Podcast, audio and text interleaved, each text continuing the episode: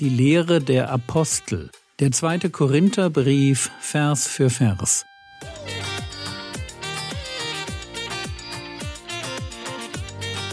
Theologie, die dich im Glauben wachsen lässt, nachfolge praktisch dein geistlicher Impuls für den Tag.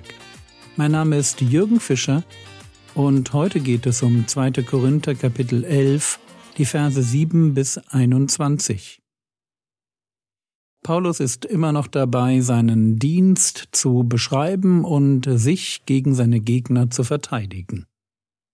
2. Korinther Kapitel 11, die Verse 7 bis 9. Oder habe ich eine Sünde begangen, als ich mich selbst erniedrigte, damit ihr erhöht wurdet, indem ich euch das Evangelium Gottes umsonst verkündigt habe? Andere Gemeinden habe ich beraubt, indem ich Lohn nahm zum Dienst an euch. Und als ich bei euch war und Mangel litt, fiel ich niemand zur Last, denn meinen Mangel halfen die Brüder ab, die aus Mazedonien kamen. Und ich hielt mich in allem so, dass ich euch nicht zur Last fiel, und werde mich so halten. Hier an der Stelle wird Paulus fast ein wenig sarkastisch. Und wir merken, wie sehr sich die Korinther daran gestoßen haben, dass Paulus von ihnen nicht unterstützt werden wollte. Selbst als er bei ihnen Mangel litt, wollte er ihr Geld nicht. Und dabei hat Paulus kein grundsätzliches Problem damit, von Christen Geldgeschenke zu bekommen. Die Geschwister aus Mazedonien durften ihn unterstützen. Und Paulus hat auch kein Problem damit, dass die Korinther ihn unterstützen, wenn er von ihnen weiterzieht. Nur als er vor Ort in der Stadt war, um dort das Evangelium zu predigen, da wollte er niemandem zur Last fallen. Und das durchaus nicht, weil es keine wohlhabenden Geschwister in der Gemeinde gab. Was meint Paulus mit Last? Warum will er ihnen nicht zur Last fallen?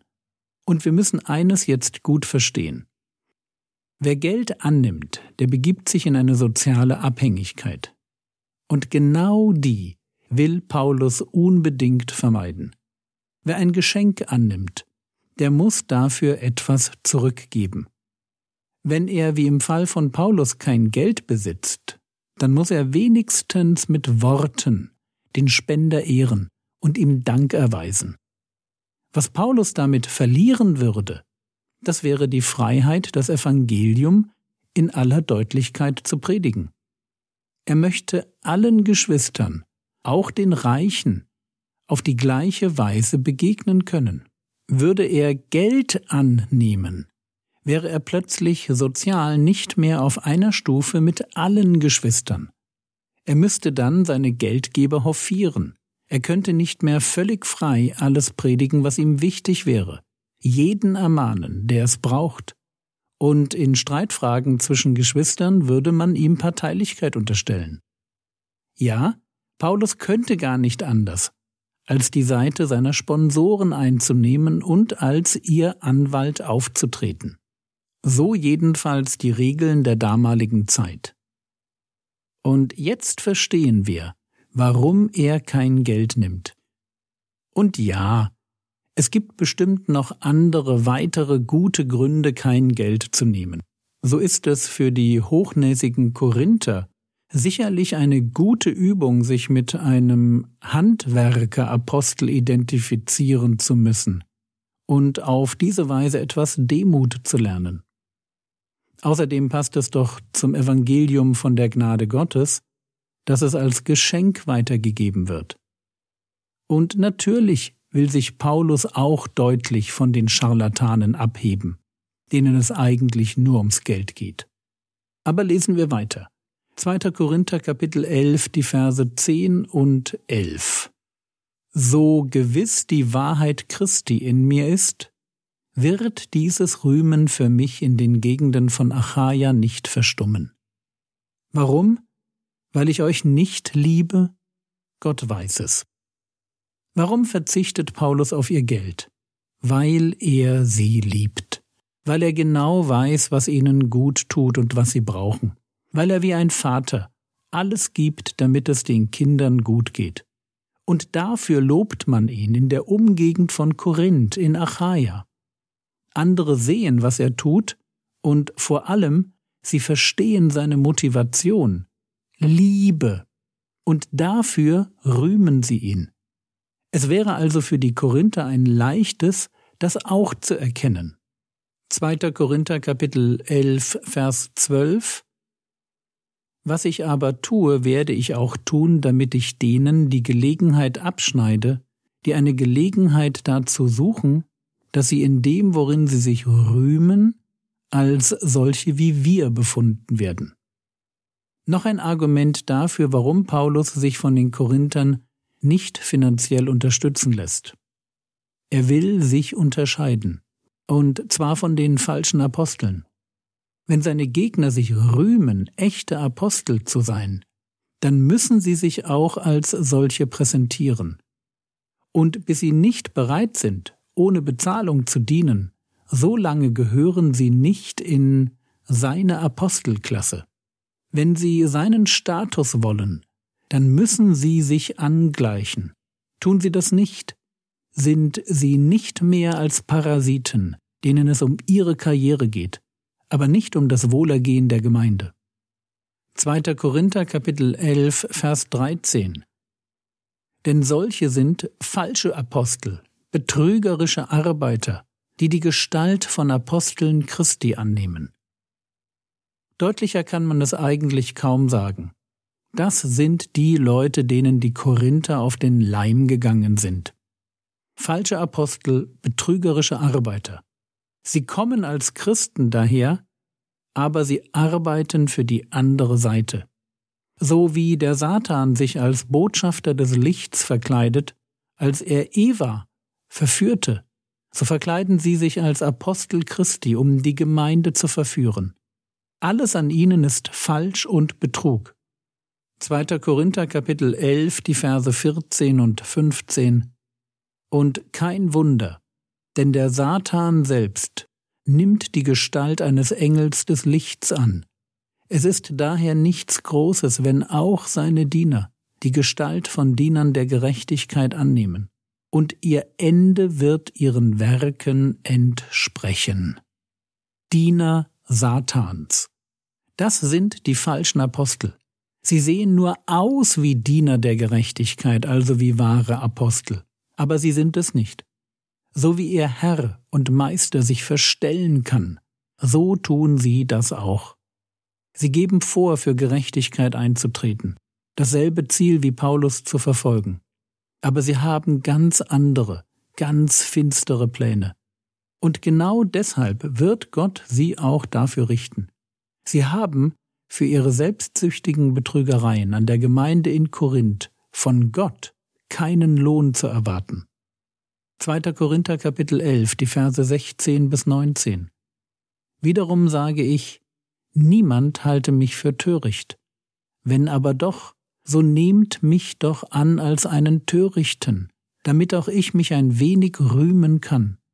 Was ich jetzt rede, rede ich nicht nach dem Herrn, sondern wie in Torheit, auf dieser Grundlage des Rühmens. Weil viele sich nach dem Fleisch rühmen, so will auch ich mich rühmen. Ihr als Kluge ertragt die Toren ja gern. Paulus kommt jetzt zu dem Thema zurück, das er in Vers 1 angerissen hatte. Weil sie als, Achtung Sarkasmus, weil sie als Kluge die Toren gern ertragen. Deshalb wird er jetzt auch mal zum Törichten. Wenn er jetzt anfängt, genau das zu tun, womit die falschen Apostel das Herz der Korinther gewonnen haben, nämlich mit Angeberei und Selbstdarstellung, dann muss völlig klar sein, seine Ausführungen sind nicht nach dem Herrn, sondern wie in Torheit, nach dem Fleisch. Alles, was jetzt kommt, das geht ihm völlig gegen den Strich. Eigentlich will er die Dinge gar nicht sagen, aber weil die Korinther für die Aufschneiderei und Prahlerei der falschen Apostel so empfänglich waren, wird er jetzt auch einmal kurz bei diesem Spiel mitmachen. Und zwar nicht, weil er es richtig findet, sondern um zu zeigen, dass er selbst dann, wenn die Protzerei der falschen Apostel richtig wäre, was sie nicht ist, aber wenn sie richtig wäre, selbst dann könnte er sich ohne Probleme mit ihnen vergleichen. Es ist nämlich nicht so, dass er nichts zu bieten hätte. Es spielt für ihn nur keine Rolle. Sklaven Christi brauchen sich nicht zu vergleichen. Am Ende zählt nur die Beurteilung des Herrn, mehr nicht. 2. Korinther Kapitel 11 Vers 20 Denn ihr ertragt es, wenn jemand euch knechtet, wenn jemand euch aufzehrt, wenn jemand euch einfängt, wenn jemand sich überhebt, wenn jemand euch ins Gesicht schlägt. Hier sehen wir, wie die falschen Apostel auftreten. Das sind Paulus Rivalen. Vermeintliche Apostel, die fordernd, sich selbst bereichernd, manipulativ, prahlerisch und aggressiv auftreten. Und die Korinther haben damit kein Problem. Kein Problem damit, ausgenutzt und betrogen zu werden. Sie haben kein Problem damit, von den falschen Aposteln verächtlich behandelt zu werden. Der einzige, mit dem sie ein Problem haben, das ist Paulus. Das ist der, der sie wirklich liebt. Und warum? Ganz einfach. Weil der anders war. 2. Korinther Kapitel 11, Vers 21 Zur Schande sage ich, dass wir damit verglichen schwach gewesen sind. Achtung, Ironie. Paulus war nicht schwach. Er konfrontiert seine Hörer mit Gottes Geist und Gottes Kraft. Aber die Art von Stärke, die von den falschen Aposteln an den Tag gelegt wird. Damit will er nichts zu tun haben. Wer auf Knechtschaft und Imponiergehabe und Gemeinheiten steht, der ist bei Paulus falsch. Aber kommen wir zur Angeberei. 2. Korinther Kapitel 11, 21 Was aber jemand wagt, ich rede in Torheit, das wage ich auch. Nicht vergessen, was Paulus jetzt tut, ist Folgendes. Er verhält sich, wie es die falschen Apostel getan haben. Er gibt mit Dingen an, die keinen Wert haben. Er will nicht seinen Dienst dadurch legitimieren, dass er sich mit anderen vermeintlichen Dienern Gottes vergleicht. So etwas tun seine Gegner. Paulus weiß, wie absurd so ein Vergleich ist. Deswegen sagt er, ich rede in Torheit. Wenn sich Diener Christi vergleichen wollen, dann bitte mit dem Herrn selbst, um zu sehen, wie viel mehr der getan hat.